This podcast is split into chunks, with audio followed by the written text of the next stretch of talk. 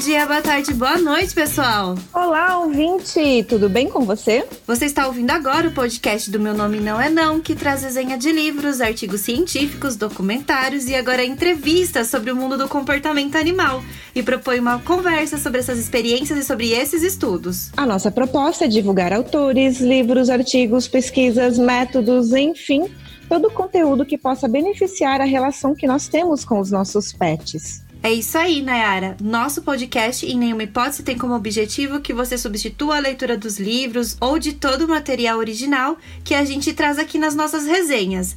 Na verdade, a gente quer oferecer um recorte, uma visão da nossa perspectiva do conteúdo. A nossa proposta é te ajudar a encontrar o conteúdo que mais se encaixe nas suas buscas do momento. O nosso intuito real é que você se sinta motivado a conhecer mais sobre o que nós estamos resenhando, comentando, conversando. Este programa é produzido por nós. Eu sou a Mirielle Campos, da Alcão. Eu sou a Nayara Lima, da Dog Be Good. E nós também temos na entrelinha do nosso podcast, na edição, o Guto Leão. Você pode encontrar a Minem nas redes sociais, Facebook, Instagram, Twitter. Basta procurar por Meu Nome Não É Não ou arroba Meu Nome Não É Não. Você também pode falar com a gente através do e-mail meu nome não é não gmail.com e conhecer mais sobre nós, baixar nossos podcasts para ouvir offline no nosso site meu nome não é não.com. Agora que você já sabe onde nos achar, não esqueça de deixar suas estrelinhas, corações, curtidas. Não existe melhor recompensa que o seu engajamento. Nós estamos super abertas a ouvir suas críticas, elogios, sugestões e mais que isso, queremos engajamento, tá? Essa é a verdade. A gente quer um monte de emoji, stories marcando a gente para engajar. É isso mesmo, a gente adora saber o que vocês estão fazendo enquanto estão nos ouvindo, então marca a gente, pessoal. E antes de iniciar o nosso podcast de hoje, a nossa entrevista, gostaríamos de agradecer o apoio da Associação Brasileira de Medicina Veterinária Comportamental, a ABMVEC, que promove nos dias 25 e 26 de julho um seminário internacional para falar sobre comportamento animal. E é claro, né, Miriellen, a gente já está inscrita, né? e nós estamos muito empolgadas porque iremos acompanhar a programação que está repleta de profissionais maravilhosos. Além disso, nós estamos preparando um episódio com um representante da ABMVEC e eu tenho certeza que será marcante esse episódio. É, a gente está vindo aqui em 2020 para provar que nem tudo está perdido, né, Nayara? Não, 2020 ainda tem salvação.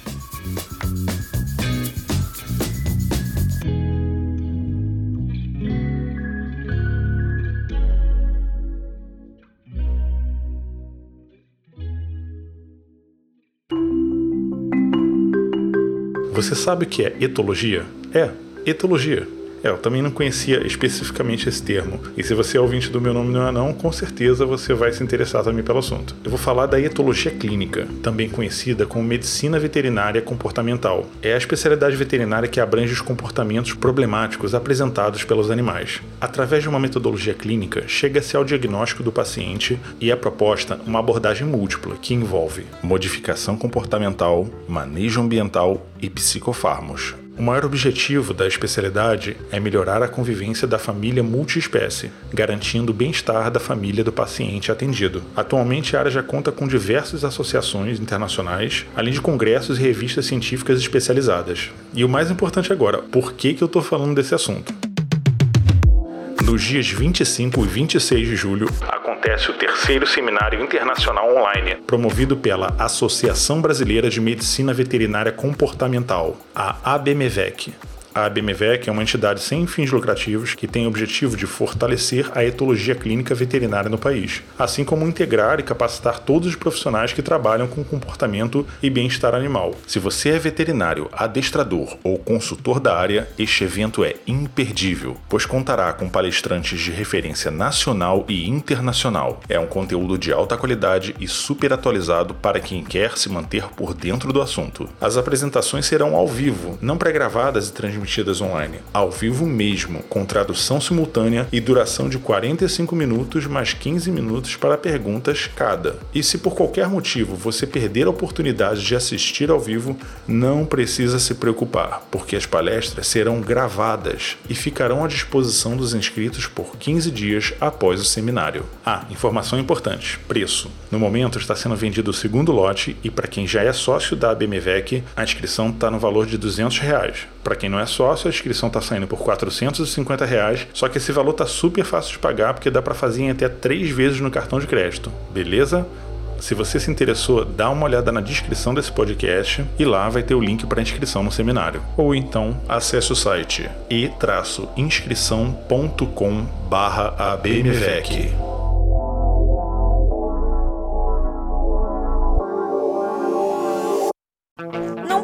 Não pule, não puxe, não lata, não morda, não suba. Ei, meu nome não é não. E hoje nós temos uma convidada super especial aqui com a gente, a Luana Marques de Souza, do Instagram Comunicando.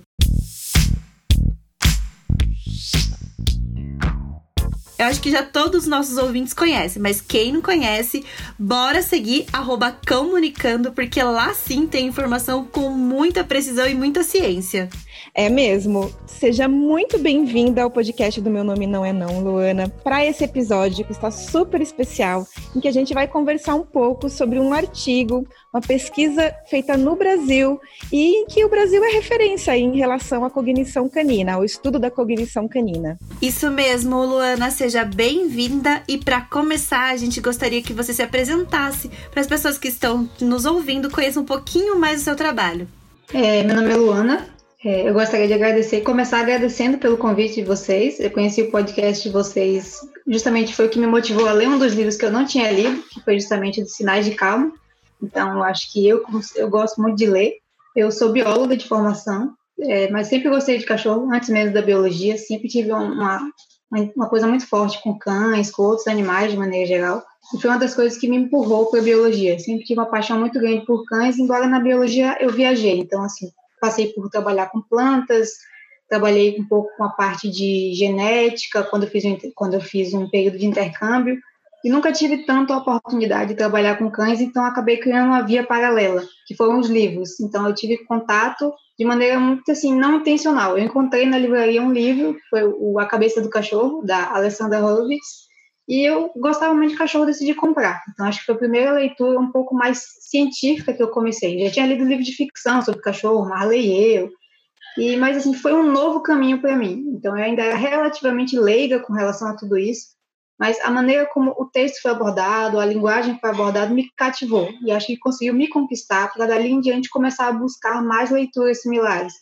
Então, eu fui desse livro para um outro livro e outro livro cada vez eu queria ler e conhecer mais livros. Então, eu fui para livros e fui para cursos, e comecei aí, às vezes, para artigos científicos, que minha ideia, meu caminho chegou a ponto de ser realmente fazer isso uma parte de pesquisa minha.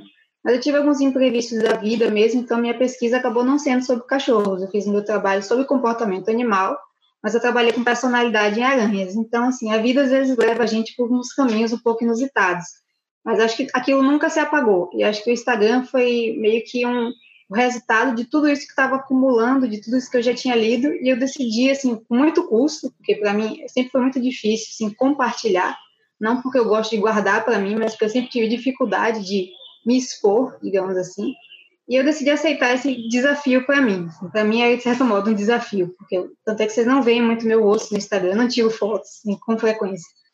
Mas aí eu comecei a aceitar esse desafio. Então, eu comecei a gostar disso. Eu gostei não só por poder compartilhar as informações, mas também pelo quanto de informação que eu ganhei e quanto de pessoas que eu conheci através do Instagram. Então, para mim, foi um mundo que se abriu e eu acho que foi uma das decis melhores decisões que eu tive nos anos recentes, assim, com relação a tudo isso. Que me abriu portas para conhecer muito mais e para descobrir que, apesar de tudo que eu sabia, sempre a gente pode saber mais, sempre a gente pode estar aberto para conhecer e ouvir outros pontos de vista e ouvir outras pessoas.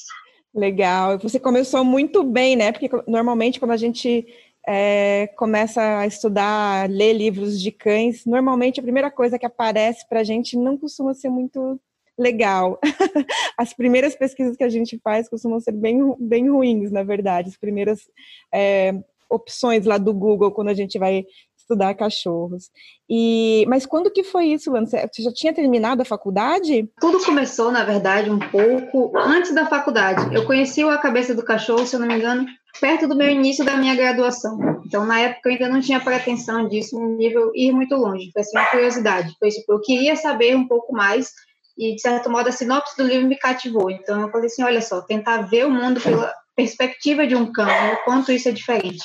E acho que o quanto isso, para mim, assim, realmente foi transformador, perceber o quanto eu via os cães com um olhar muito humano, e quanto esse olhar, dentro daquela perspectiva que eu tinha, acabava limitando a relação que eu tinha com os cães, como aquilo acabava prejudicando eles. Eu esperava deles coisas que eles não poderiam atingir, simplesmente porque são espécie distinta de nós. Isso não, não tem nada de errado, não é ser mais ou ser menos simplesmente ter capacidades e habilidades que diferem das nossas. E aí eu comecei com essa leitura e eu gostei muito da leitura. Hoje em dia eu tenho esse como algum dos livros assim que para mim ele me marcou muito.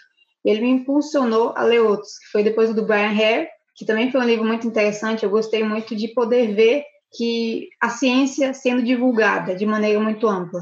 Porque como a pessoa da faculdade, da academia, eu vi muito que às vezes as nossas pesquisas, nossos trabalhos ficam muito restritos ao público acadêmico dentro daquele nosso pequeno mundinho, todo mundo sabia daquilo e daquilo outro, mas acabava que a gente não transpunha aquelas informações de maneiras que elas podiam ser aplicadas pelas comunidades, pelas pessoas em si. Então, aquelas pessoas, às vezes, não tinham ideia do trabalho que era feito. Então, às vezes, alguns trabalhos e pesquisas podem parecer muito simples quando a pessoa vê de longe, simplesmente porque as pessoas não têm contato com isso. Os pesquisadores, às vezes, não dialogam frente a frente com quem está fora das universidades. E são essas pessoas que a ciência precisa cativar. Não é o pesquisador, o estudante, não, é a, é a, sociedade. A gente precisa do apoio da sociedade. A ciência depende das pessoas. Hoje em dia a gente percebe isso mais do que nunca, né? É, você começou realmente por um livro que traz é, muita lucidez em relação ao mundo canino, né? Traz aquela consciência de que os cães habitam o mesmo lugar que a gente, mas eles estão num mundo completamente distinto do nosso. A Alexandra realmente ela traz isso pra gente de uma forma que todo tutor tem que ler. A gente fala isso de vários livros que a gente faz resenha, mas é um fato. Seu Cachorro é um Gênio, A Cabeça do Cachorro, né? Brian Hare, Vanessa Woods, Consenso, John Bernard As pessoas têm que ler esses livros, porque não, dá para ficar só no âmbito literário, só na, na forma empírica da coisa. A gente tem que começar a pôr na sociedade na prática, né?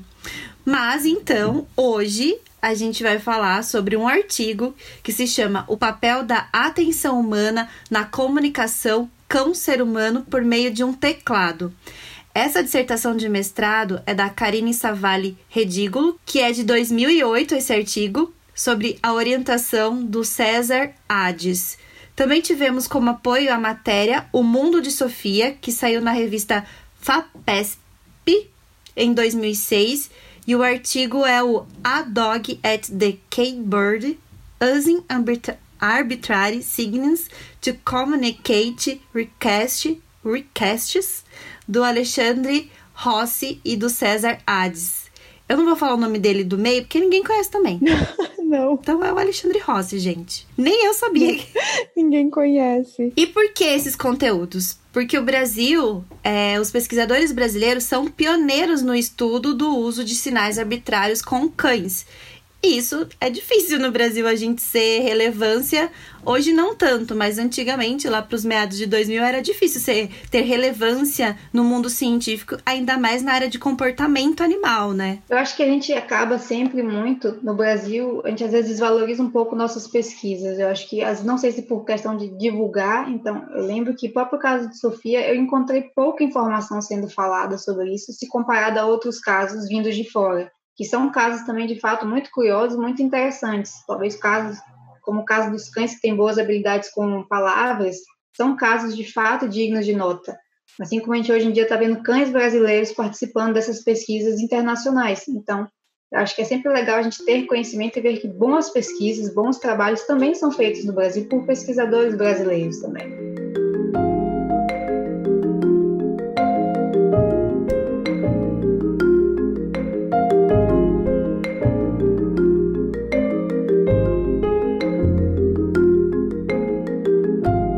Nós fizemos uma resenha na semana passada em que a gente contou o caso da, de uma fonoaudióloga que tem usado um teclado para conversar com a sua cachorrinha, a Estela, é aquele Instagram do Hunger for Words. Mas ela não tem sido a única pessoa que está usando o teclado. Cada dia mais, não sei se você tem visto também, Lumi, muitas pessoas usando o teclado. Eu acabei de. Eu, eu encontrei pelo menos mais duas, dois, dois Instagrams, dois TikTokers que usam teclados para falar com os cachorros também, usam essa ferramenta. Mas antes da gente entrar no artigo real da, da Karine, o que, que vocês acham, meninas? A gente precisa de um teclado para saber o que os cães querem? Então, é, vou responder de um ponto de vista inicialmente um pouco mais científico. O uso do teclado, ele pode ser um facilitador da comunicação, mas como ele também pode deixar essa comunicação mais turva, principalmente se a gente não tiver, se essa comunicação não for limpa. Porque a gente conhece os cães e sabe que uma coisa que os cães sempre buscam é pistas. Eles querem sempre acertar. Então eles estão sempre buscando pistas, que é o famoso efeito Hans esperto, que é o cão está sempre atento aos sinais que vão indicar para ele quando alguma coisa boa vai acontecer. Então, ele sempre propõe o caminho mais fácil, o caminho mais simples. E a linguagem gestual nossa, às vezes, denuncia muito o que a gente quer. Então, por isso que, por exemplo, com agora os treinos de cães que fazem, por exemplo, nomes de objetos, o, o cão não pode ver a pessoa na hora de buscar o objeto, porque a pessoa pode, ainda que de maneira indireta, estar tá dando pistas ao cão. Então, é sempre importante se controlar para esses efeitos. Por isso que às vezes o teclado ele pode deixar a comunicação mais turva, porque às vezes a gente pode acontecer o que, que a gente chama também de viés do observador, que é a gente vê o que a gente quer ver.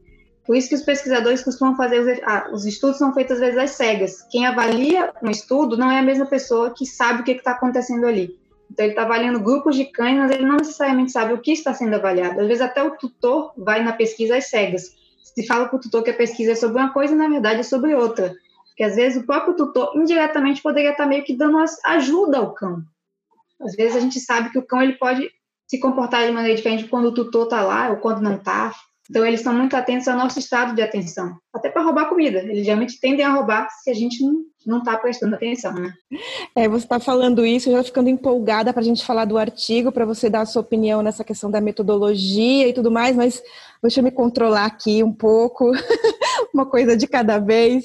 Mi, você acha que a gente precisa de um teclado para conseguir entender o que os cães querem? Então, eu estava ouvindo a Luana falar e já lembrando de várias coisas do artigo, da, da questão linguística, e o que me pega também em relação a isso é que eu, como tutora e leiga nesse contexto científico, eu acredito que não. Porque eu, eu, pela vivência, pela percepção dos gestos, pela troca que eu tenho com os meus cães, eu não vejo necessidade deles terem um teclado para me comunicar nada.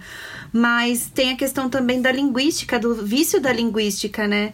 Muitas vezes, quando a gente fala com o animal, a gente tem certos. Se esse teclado tem som, pode não facilitar, como a Luana disse, pode ficar meio nevoada essa relação. E os cães acabam não atendendo essa, essa expectativa naquele momento, né? É, porque agora que eu tenho visto realmente são tutores fazendo isso, não é, não são cientistas, né? Então são as pessoas nesse anseio de de ver o cachorro falando, né? Bom, mas vamos entrar então na questão da ciência. O uso do teclado não é só, né, para saber se o, se o cachorro quer comida, quer passear ou quer brincar. Tem essa questão do estudo da cognição animal por trás. E daí a gente entra no artigo. No início, ela fala bastante sobre essa questão da aproximação dos cães com seres humanos. Acho que uma coisa que é central né, toda essa questão é o quanto essa relação antiga que a gente tem com os cães, porque é uma relação antiga, e o quanto começou, à medida que essa relação foi se tornando mais próxima, o quanto que isso reforçou talvez a necessidade da parte dos cães, talvez mais do que nossa, de conseguirem se comunicar com a gente de alguma forma. Então, talvez de buscarem o nosso olhar, que é uma coisa que eles fazem muito mais, talvez, do que até outros primatas e os lobos. Porque o olhar para nós, enquanto humanos, é muito importante. Gostamos de ver as pessoas com quem estamos falando. Assim. Hoje em dia, as tecnologias nos permitem evitar isso. Mas a gente gosta de olhar no olho. É um sinal de atenção para a gente. Quando a pessoa está olhando no olho, a gente tem a sensação que ela está engajada no que está sendo dito. E talvez, embora os cães não sejam tão bons em entender o conteúdo das nossas palavras, o fato deles estarem direcionados a atenção dele para nós, acho que facilita a gente se comunicar com eles. Ainda que os dois tenham sempre meio que no meio termo, né? A gente não entende tão bem eles, eles às vezes se batem para entender o que a gente está dizendo, mas a gente consegue se fazer entender, né? Sim, a gente está falando aí da questão da relação humana, né? Acho que a gente concorda nisso, que a comunicação tem facilitado a relação humana entre cães, entre cães e humanos, na verdade, né? Mas é, eu lendo aqui o artigo, eu fiquei me perguntando assim, que quando que a comunicação entre humanos e cães passou a ser relacionada com a cognição canina? Porque antes era uma relação ali de, de interesses, né? É, na domesticação, essa aproximação foi ali, primeiro, primeiramente por interesse de ambas as partes. Mas como, quando a gente começou a entender que essa comunicação era relacionada à cognição do cão, que o cão estava ficando ali expert na nossa, na nossa comunicação com ele? Eu acho que é a partir mais dos estudos mesmo, da nossa do nosso interesse pelos animais e pelos que eles entendem, pelo que eles sabem. Eu acho que é uma questão muito recente, na verdade, em relação aos cães, mais recente ainda, que a gente sempre se interessou por animais que não fossem tão próximos da gente, né? Animais selvagens que pareciam mais intactos, mais ligados, né? Mais fazendo parte da natureza, e cães pareciam animais né, já viciados, já muito deturpados por causa do convívio, do contato com humanos. Então a gente nunca se interessou muito pelos, pelos cães, mas agora nos últimos, nos últimos anos, nas últimas décadas, isso começou a mudar porque a gente começou a perceber que os comportamentos dos animais nos zoológicos ou em vida selvagem não diferem tão completamente dos nossos comportamentos enquanto humanos e dos comportamentos dos, dos nossos cães. Todos têm, no final das contas, os, mais ou menos os mesmos objetivos, né? Isso que você falou é muito interessante, porque ele bate muito com o que um famoso primatologista, né, que é o Franz de Waal, ele estuda muito comportamento de chimpanzés, primatas, e uma coisa que ele fala que é muito interessante é que quanto mais a gente estuda os animais, mais a gente começa a perceber que a diferença entre nós e eles é muito pequena. Somos animais, somos animais únicos, mas outros animais também são únicos por motivos diferentes. Então, golfinhos se comunicam por ecolocalização. Cobras conseguem ter percepção térmica, então elas conseguem meio que ver a vida, o mundo delas é meio que um termômetro, então elas veem o que é quente, o que é frio, e é muito diferente do que o que a gente vê, o que a gente percebe. Mas para elas funcionam, elas estão vivas até hoje aí, evoluindo, sei lá, mil anos de evolução, estão aí vivas. As baratas também estão aí, felizes faceiras, as esponjas, são animais extremamente simples. Então, acho que assim, tem lugar meio que para todo mundo, mais ou menos assim. Então, aquela própria questão de, de que os cães, como a Nayara falou algo muito interessante, foram muito negligenciados por serem considerados animais artificiais. É um animal sem graça, gente. Não tem graça da cachorro. E quanto mais a gente estuda, o mais interessante de estudar é que quanto mais você estuda, achando que vai preencher lacunas, mais você descobre, descobre que tem mais lacunas existentes, tem mais mistérios a se descobrir. Então, acho que isso é uma das coisas mais envolventes da ciência. Você vai descobrir uma coisa, depois vai para outra, e para outra, e para outra. E cada vez mais você vê assim: olha, eu achei que sabia muito, mas eu descobri que às vezes eu não sabia quase nada. É mesmo. Esse estudo, na verdade, ele é um estudo mais antigo, né? Ele não é tão recente. Mas mesmo assim, ainda não se tem muito estudo a respeito de usos de teclado, né?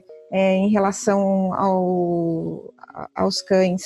Agora a gente tem visto bastante essa questão do, do estudo dos cães, da cognição canina, em relação às palavras humanas, né? Se eles conseguem identificar objetos, como você falou, é, Lu, mas o uso de teclados, do que eles chamam de lexigramas, já é mais raro, não é tão, não é tão comum. E o estudo da Karine é interessante porque não é sobre o, exatamente sobre o uso do teclado e o que ela faz é, para se comunicar, mas é sobre a questão da atenção, do olhar do cão quando ele usa o teclado. O que, que vocês acharam disso? Eu acho que isso toca num ponto que é muito chave da comunicação, porque a comunicação é, é, você quer é a transmissão de uma mensagem entre um emissor e um receptor. Não adianta você passar uma mensagem se essa mensagem não for chegar no destino. Uma mensagem que não chega no destino é uma carta que se perdeu. Então a mensagem tem que chegar no receptor. E dependendo do tipo de mensagem, se for uma mensagem acústica, o indivíduo tem que ser capaz de ouvir o que você estava falando. No caso da comunicação por sinais, né, imagina uma pessoa que se comunica por sinais, você tem que ter uma atenção visual. Se a pessoa não está atenta visualmente ao que está sendo emitido, ela vai perder informação. Então, o fato de Sofia ela estar atenta a essa percepção visual indica que o uso do teclado que ela faz não é apenas um acidente, não é uma coincidência ela estar usando o teclado.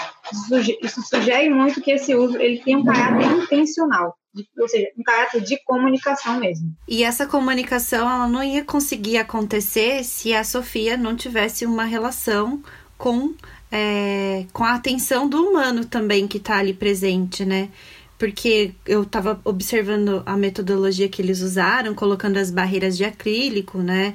Colocando as posições dos humanos de diferentes formas, mas tinha a posição dos humanos, né? Então necessitava-se daquele outro elemento que não era um canino, né? Então a Sofia não estava respondendo para um canino ou perguntando para um, can... um canino, né? Ela era necessária essa comunicação relacionada ao humano, né? Exatamente. E você, como pesquisadora, Lu, o que, que você achou da metodologia? Para você talvez seja mais fácil entender um pouco essa, dessas questões de metodologia, que para gente que não é da área da ciência, fica muito mais complicado. O que, que você achou da metodologia, do sistema que foi usado? E essa questão também de ser um cachorro, né? Ela até explica um pouco sobre por que é um cachorro, por que é um único cachorro, que não é, um, né, não é uma amostragem, não é esse tipo de coisa.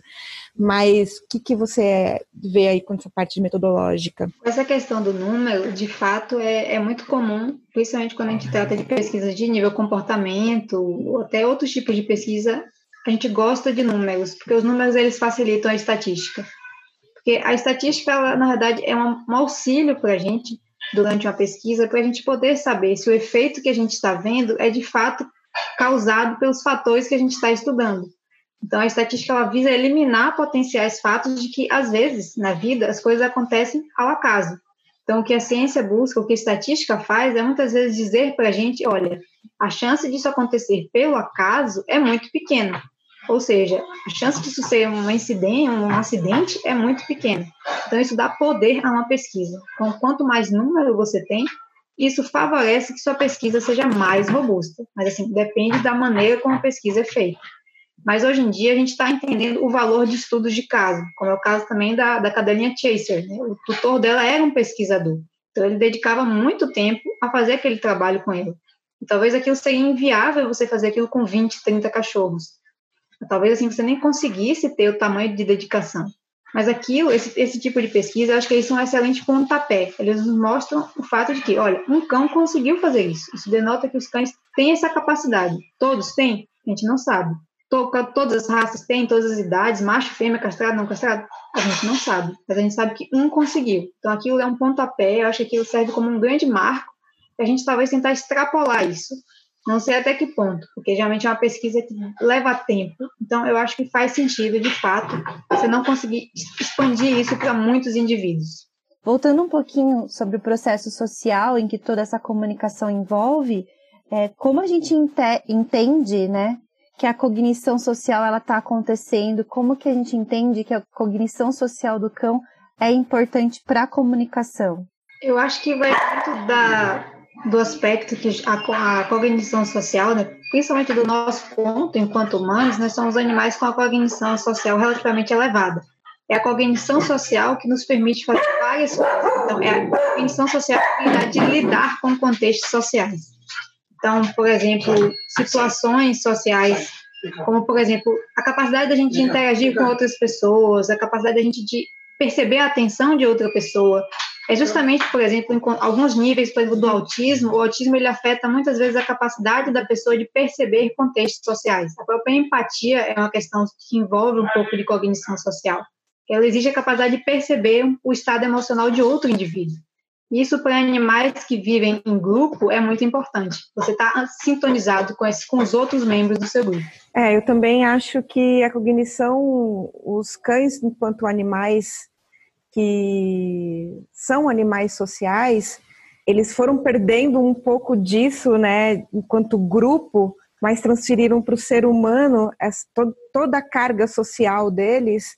Esses estudos, eles, eles demonstram muito o quão importante é a cognição social em, dos cães, o quanto isso é necessário para a sobrevivência deles, principalmente em relação à nossa espécie. E grande parte dos estudos que a gente vem vendo sobre cães, tirando um pouco da genética, claro que eu também estou super por dentro de todos os estudos sobre cães, mas tirando a genética, que a gente consegue perceber que é uma coisa muito mais de estudo genético mesmo, né?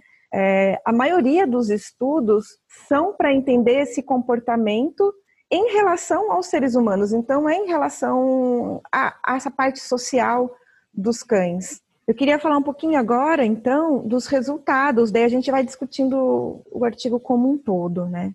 Ah, uma coisa muito legal que ela coloca em relação a esse estudo é que a ação da Sofia, o seu Mende, dentro dos conceitos de Skinner, é algo que ela usa para influenciar o comportamento humano. Por isso, ela entende que precisa da atenção do ser humano. Então, não é simplesmente uma resposta condicionada que eles colocam, né? Não é simplesmente apertar o botão porque eu vou ganhar um petisco com esse ou ganhar alguma coisa, né? Uma recompensa.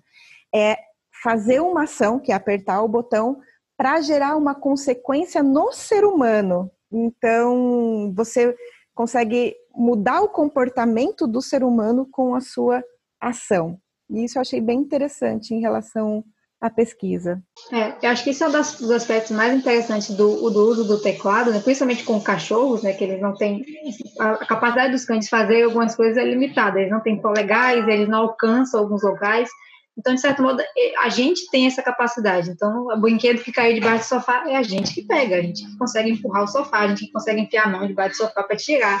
Então, é muito interessante ver, no caso do teclado, o quanto não é simplesmente a relação simples entre o, a tecla e o, por exemplo, uma recompensa, um brinquedo, um petisco, mas é entre a necessidade que tem de alcançar aquele resultado final, seja o brinquedo, petisco, passeio, depende de um meio termo. O meio termo é o humano. Então, depende de que o humano exerça uma ação, como, a, como você falou, né, para conseguir chegar a esse resultado final. E isso é um aspecto muito interessante que o teclado ele traz. Então, é importante que o humano esteja atento, porque para que a ação se concretize, o humano precisa executar. Para ele executar, ele tem que receber a mensagem. Né? Eu lembro da, do livro é, do Brian Hare, Seu Cachorro é um Gênio, que ele, ele fala exatamente essa fala que a Luana trouxe pra gente, né? Que eles manipulam o ambiente e quando o humano está presente, ao bel prazer deles, né? A necessidade deles daquele momento é pegar a bolinha embaixo do, do sofá, mas é também abrir uma porta, né? é, que eles não conseguem abrir, então senta e fica ali paradinho, sabendo que você tá naquele mesmo recinto, né? Sabendo que você tem a atenção no cão naquele momento, porque se eles estão sozinhos, eles não vão fazer. É, e é uma coisa que ela traz também, que a Karine traz no, na pesquisa, é isso, né? Que na ausência do homem, né, de, do pesquisador, de quem estava ali auxiliando a pesquisa, ela não usava o teclado, né? Mesmo que ela tivesse sede, mesmo que ela tivesse ali as suas quisesse seu brinquedo, ela não utilizava o teclado. E apesar da Sofia não ter tido a preferência em escolher teclados na frente de pessoas de olhos fechados e abertos, tanto fazia se a pessoa estava com o olho vendado ou com o olho aberto, mas à volta dela, ela preferia as pessoas os experimentadores, né, que estavam de frente a ela, que estavam dando atenção a ela.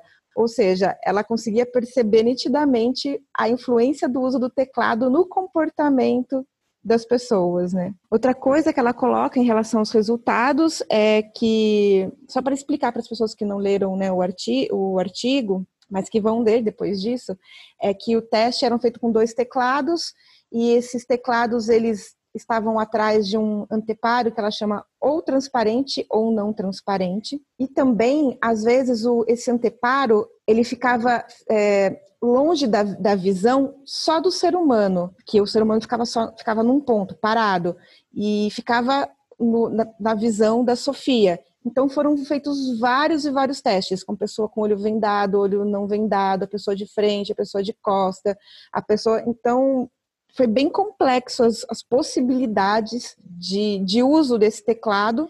E a Sofia demonstrou realmente em 87% escolher o anteparo transparente, ou seja, um anteparo em que a pessoa conseguia ver o teclado, o experimentador conseguia ver o teclado.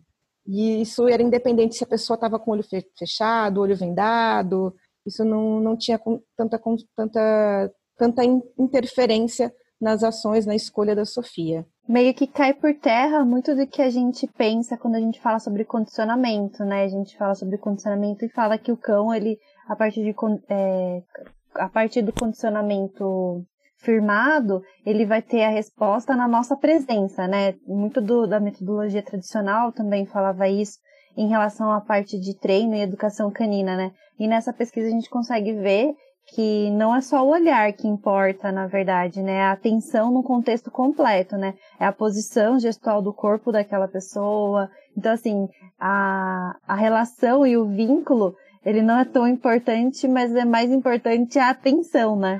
Eles realmente ficam muito atentos a isso, né? Por exemplo, nesse contexto, uma coisa interessante também, teve um estudo que eles colocaram os cachorros para resolver um probleminha dentro daquela, acho que uma caixinha, e dentro da caixinha tinha comida.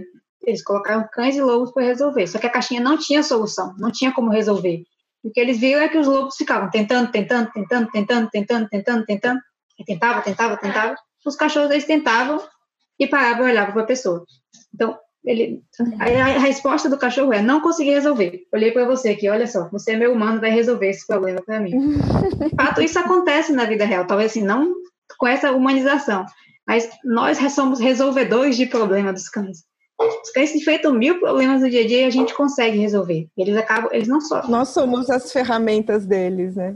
Exatamente. Eles usam a gente para conseguir atingir seus resultados. Então, eles sabem o quanto, não pensando tanto num ponto de vista tão egoísta, mas assim, eles conseguem tirar, assim, é, saber usar da nossa atenção, da nossa percepção para conseguir atingir seus resultados. Isso é uma coisa muito interessante. Que a gente não pode negligenciar que existe uma cognição acontecendo ali, né? A partir do momento que eles nos usam como ferramenta para a resolução dos seus problemas, é porque eles realmente entendem que, olha, não sou capaz, não tenho competência, vai lá resolve. Não quer dizer que eles sejam é, animais extraordinários e perfeitos e nada disso. E, e também não quer dizer que nós somos animais extraordinários e perfeitos, mas que essa relação tá dando certo, né? Essa relação combina. A autora também faz diversas considerações no final do, do artigo sobre como a experiência, a vida, o acesso a aquele tipo de teclado usado pela Sofia pode ter influenciado no comportamento dela, né? O quanto é uma questão muito individual as respostas dela em relação ao teclado, porque ela foi uma cachorra desde filhotinha, foi separada para ser estudada, ela é um pet também, vive dentro de uma casa, mas ela, ela foi treinada, ela foi uma cachorra que sempre usou teclado. Então, o quanto isso pode ter interferido no próprio é, procedimento, né, no próprio protocolo ali, de, nos resultados mesmo, né, no final dos resultados em relação à Sofia. Tem a questão também de socialização aos ambientes é, laboratoriais, né? Não, a gente não está falando aqui de laboratório com um monte de backers, né? E nada do tipo, mas ela, ela estava acostumada e socializada, digamos, não acostumada, né? Mas socializada e sociabilizada a eventos muito diferentes do que os cães costumam, os cães pets, né? Se eu colocar talvez um cãozinho meu junto de 15 pesquisadores, ele não vai ter um bom desempenho numa tarefa que eu treino ele todos os dias em casa, né? E a Sofia não, a Sofia ela era, ela era ela foi preparada, né? O que a Nayara disse. Então, com certeza deve influenciar também na, nas pesquisas. Assim como o contrário também aconteceu, né? Ela, ela pontuou que não era comum pessoas de olhos vendados ali para para nenhum cachorro, né? Uma pessoa de olho vendado. Hoje em dia está com as máscaras, pode ficar mais comum a ideia das máscaras, né? Mas é, olhos vendados não é uma coisa tão comum para o cachorro. Então, isso pode interferir até no resultado, no, no comportamento da, de escolha da, da Sofia. Mas, de uma forma geral, os resultados aí apontam indícios e demonstram que sim, existe essa busca pela atenção do ser humano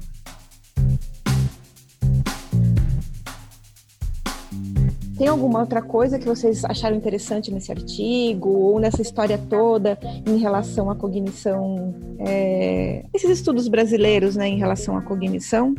Eu acho que o caso do estudo de Sofia foi muito interessante, porque eu acho que foi, até onde eu sei, o primeiro e o único estudo que temos até hoje é, sobre o uso, o, os capacidades dos cães de usarem essa comunicação, assim, os lexigramas, a comunicação simbólica, digamos assim. Porque isso, de certo modo, é uma tentativa de aproximar a comunicação de uma linguagem. Que a linguagem ela é uma forma de comunicação muito especializada. A linguagem ela, ela exibe algumas propriedades que uma, nem toda comunicação tem. Então, a gente está cada vez mais descobrindo a capacidade que os outros animais, inclusive os cães, podem ter de compreender ou de fazer uso de alguns aspectos que compõem a linguagem. Talvez jamais de todos, porque usar todos esses aspectos são muito difíceis de estar todos juntos, porque em nosso caso humano temos facilitadores para a linguagem, temos capacidades cognitivas, assim, a nível social e em outros, em nível vocal também, que nos permitem a fala, e até para quem não tem fala, mas também consegue se comunicar por linguagem de sinais, tem o braille. Então, o que todas essas coisas de comunicação têm em comum é o uso de símbolos, símbolos ou acústicos, né, fonemas, letras, e a capacidade de usar esses símbolos para representar coisas que não estão presentes. Podemos falar de mesas, cadeiras, passado, futuro. Então, a gente consegue se referir a elementos que não estão necessariamente visíveis no nosso ambiente, conseguimos combinar esses elementos de uma maneira infinita. Temos 27, 26 letras e podemos formar milhões de palavras. Então, a linguagem ela é muito poderosa. Então, para poder a gente chegar nos animais, que talvez assim não sejam capazes de chegar nesse nível de linguagem, tem que ser um começo. Então, assim, avaliar o quanto os cães podem aproximar de uma linguagem, especialmente os cães, talvez até mais do que os primatas, porque os cães vivem conosco, eles estão expostos à nossa linguagem gestual, verbal, nossos ambientes. Os primatas não, eles têm cognição parecida com a nossa, mas o ambiente que eles vivem naturalmente é muito diferente do nosso. As estruturas sociais dele podem ser muito diferentes da nossa. Assim como os estudos apontam, eles não são tão bons em, em seguir nossos gestos para poder achar localização de comida ou de recompensa quanto os cães.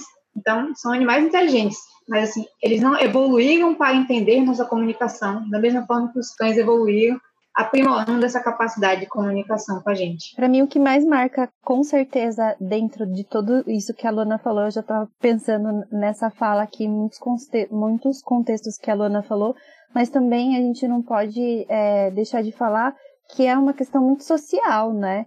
Tanto de se ter atenção na forma linguística, isso, é, a importância disso na cognição canina, mas a gente não pode descartar a parte social, né? É, é, muitos estudos são feitos com os bonomos e com os chimpanzés e eles não conseguem ter tantos é, bons sucessos, né, em relação aos nossos gestos e à nossa linguagem também, porque eles não estão na nossa vivência, como a Luana disse. Mas os cães e a domesticação fez deles os nossos parceiros mesmo de vida. E isso tem uma, um reflexo na forma como a gente trata eles, fisiologicamente também, né? Os, antecessores aos nossos cães, eles eram muito diferentes fisiologicamente, cere tamanho cerebral e tudo mais que os nossos cães. Então, é, a gente não pode descartar que nós estamos para eles como eles estão para a gente nesse mundo, né? Eu lembro daquela pesquisa que o Brian Hare fez em relação aos lobos, aos sinais de apontar em lobos, então a percepção de filhotes caninos, né? chegam a ser muito parecidos com as respostas de crianças de até dois anos de idade, se não me engano, é isso, né? Então você aponta, o pesquisador apontava para um, um lugar, a criança olhava para onde o pesquisador estava apontando, da mesma forma que um cãozinho filhote até ali na 12 segunda semana de vida também fazia isso, e coisas que lobos, é, até que nasceram em ambiente doméstico, nasceram em ambiente humano, não conseguiam ter a mesma, mesma resposta, né? Então é muito legal isso, a gente entender que é tanto na parte de estudos científicos que trazem, trazendo isso para a nossa realidade, a nossa presença, a nossa relação é muito importante na cognição canina, na memória canina e principalmente na comunicação que a gente tem com eles, até na forma linguística, agora nesse artigo, né? É legal que o. Eu não consegui ler com... completo, né? Mas o, o artigo do Alexandre Rossi ele traz sobre o uso de duas, duas palavras, né? um, ob, um objeto e uma ação. E isso é bem interessante de ser estudado, ser pesquisado, né? Dessa associação que os cães tão, conseguem fazer com o uso do teclado de uma ação e de um objeto. Então, por exemplo, é pegar a bolinha ou jogar a bolinha. Pegar é diferente de jogar. E isso demonstra essa questão do, do, de um não condicionamento, porque você é, nem sei explicar, mas o estudo diz que isso demonstra um não condicionamento. Quando o cachorro tem essa opção, né, de apertar dois, é, de usar o teclado de duas, da, da, forma que mais convém, né, combinando ali os, a ação e o objeto. E outra coisa que virou uma, uma história anedótica em relação ao, a esse estudo do Alexandre Rossi e do Cesarades é em relação à apresentação de uma cobaia, de um ratinho para Sofia, que eles imaginavam que, sei lá, que ela ia apertar brinquedo, alguma coisa do tipo, e ela apertou o botão de comida. Então, é interessante que, a, que o teclado ele pode ajudar a desvendar algumas coisas da cognição canina, mas desde que as pessoas comecem a estudar um pouco melhor a respeito disso, porque simplesmente interpretar aquilo que você acha que o cão está querendo dizer com o teclado, como pode acontecer com os tutores, isso não é científico, isso não, não nos traz respostas sobre a cognição dos cães. Pode ser divertido, pode ser legal, mas não traz respostas reais sobre a cognição deles. É preciso transformar isso em estudo, transformar isso em metodologia e para conseguir compreender o quanto que essa, essa capacidade de, de, de, de, se comunicar, até onde vai essa capacidade, né? essa cognição, essa capacidade de, de comunicação dos cães. Eu acho que esse estudo foi uma coisa muito interessante, essa questão que você está falando do não condicionamento, que também foi uma coisa muito avaliada pelo Pilley, né, que foi o tutor da Chaser. Ele tem um livro também, então ele conta o caso dos experimentos, como foi o treino. E às vezes a gente pode pensar por exemplo, se você pensa numa questão de uma associação ação-objeto, se você sempre apresenta essas duas coisas juntos, o cão não necessariamente vai entender que são coisas separadas. Então, se você fala pegar a bolinha sempre junto, se você o cão é tudo aquilo uma coisa só. Então, pegar a bolinha é a própria ação de ir até o local, pegar a bolinha e voltar. Então, o que se fez com Sofia e que se fez com a Chaser também é justamente mostrar a capacidade do cão de diferenciar ação e objeto. Então, se você fala para o cachorro pegar um objeto novo, sem ser a bolinha, e ele atender aquilo, significa que ele entende que pegar pode ser aplicado a diferentes objetos. Se você faz combinações novas, então, se é pegar a bolinha e tocar o focinho com, sei lá, um frisbee, e você inverte isso, ou você inverte a ordem, bota objeto na frente, ação depois, e o, e o cão ainda assim consegue responder da maneira esperada e apropriada, é um sinal claro de que o cão não está respondendo meramente o, como se fosse um comando. Então, pegar bolinha não é um comando. É, o cão entende e interpreta duas coisas juntas. Assim como se você fala para uma pessoa, ah, pega a mesa. Se eu falo para você, pega o, sei lá o quê, uma palavra que você nunca viu na vida. Você não sabe o que é aquele, aquele objeto, mas você sabe qual é a ação que você tem que desempenhar quando você vê aquele objeto que você não conhece. Porque você entende a ideia de ação e de objeto como coisas separadas. Hum, ai, muito obrigada por, por esclarecer, Luana. Palminhas para Luana, por favor, Guto, coloque o meio. É, vocês gostariam de fazer alguma consideração final ou a gente pode encerrar? A única consideração final que eu gostaria de fazer é que eu fiquei muito feliz que a Luana aceitou o nosso convite de participar aqui da, deste, desta resenha, que não é bem uma resenha, é mais uma conversa a respeito de um, desse artigo, e que foi muito legal. É muito legal a gente poder é, acompanhar o trabalho de uma pessoa que é, entende bastante do assunto e que tem se colocado aí, se proposto a trabalhar um pouco com a divulgação de uma maneira muito, muito legal, muito simples, muito fácil de entender. O Instagram da Luana é muito legal, traz conteúdos científicos de uma maneira muito simples. E eu não imaginava que você era da área da biologia, Luana. Eu achei que você fosse da área da comunicação, porque tá realmente, ou era das duas coisas, né? Mas imaginava que tinha alguma coisa de comunicação ali, porque Tá, tá muito bem feito, muito bonito, as artes, tudo é você que faz? Tudo sou eu que faço. Eu fiz um curso de marketing digital, então eu sempre gostei de desenho. Então desenho, não são grandes desenhos, faço caricaturas, carinhas de cachorro, osso de bicho. Sempre gostei de desenho. Eu fiz um curso de marketing digital, então fui conhecer os softwares, os programas e fui me inteirar de como eu poderia usar isso a meu favor. Então aí eu comecei a fazer, tanto é que minhas artes não são muito trabalhadas, gente. Eu sou assim, sou, não sou profissional nesses softwares. Então são coisas básicas. Eu geralmente tento usar fotos que eu tiro. Às vezes não, às vezes eu pego fotos da internet. Então eu gosto de usar fotos que eu tiro, às vezes só para poder botar no fundo lá, assim, dar uma cainha no fundo. Às vezes eu faço uns desenhinhos, então assim, eu tento colocar porque eu sei que é muito interessante. A imagem, ela cativa muito. Eu acho que é muito interessante você conseguir passar a informação de uma maneira sucinta. Principalmente que o Instagram, ele é uma plataforma cujo objetivo é você ser sucinto, você ser breve. Não é tanto uma plataforma de conteúdo textual. Eu ainda estou tentando melhorar, colocar menos texto. Um dia eu chegarei lá. E focar mais no conteúdo visual. Então eu tento trabalhar o máximo possível que posso com informação visual. Às vezes eu ainda não consigo, mas assim, enquanto eu posso, eu gosto de apresentar a informação de maneira visual e que fique mais fácil para ser digerida pelas pessoas. É muito bem feito o seu Instagram, é muito bem feita as suas artes. E quem quiser seguir, então é comunicando no Instagram. E eu só gostaria de, também muito de agradecer, Luana, na verdade, a gente queria conversar mais com você, fazer um podcast tipo umas 80 horas, sabe?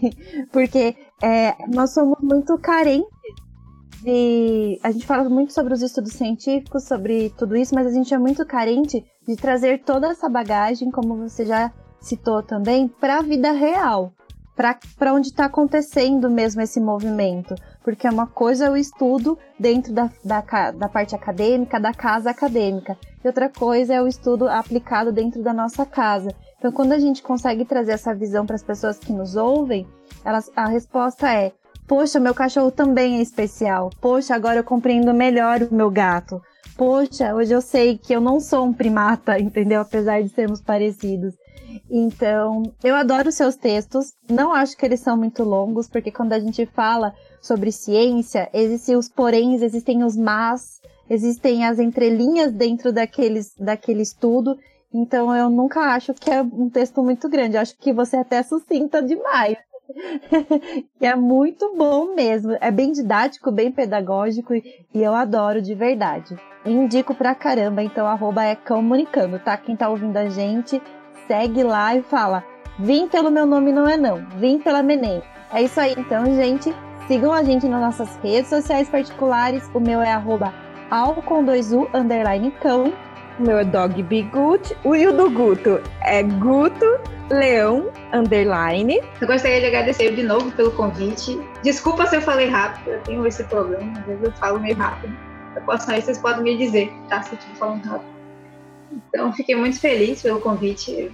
Eu geralmente não sou uma pessoa que falo tão bem quanto eu escrevo, tá? Eu, geralmente, o que eu escrever eu penso, então às vezes para falar, às vezes eu embolo, engasgo, até que hoje não engasguei, foi um dia feliz. Eu ia falar, onde, onde que você engasga? Tá ficando doida? É, a sua formação, a sua formação é em é bacharelado ou é licenciatura? Bacharelado. Então tá realmente, olha, é um talento, é um talento. Porque se fosse licenciatura, ainda tem uma desculpa, que tem um pouco da área da pedagogia junto ali, né? De... Mas não, é um talento nato da Luana, a comunicação. Não foi praticado, realmente. A faculdade me obrigou a melhorar isso, então a gente teve, teve um pouco de aprendizado envolvido. É, teve, então, que bom.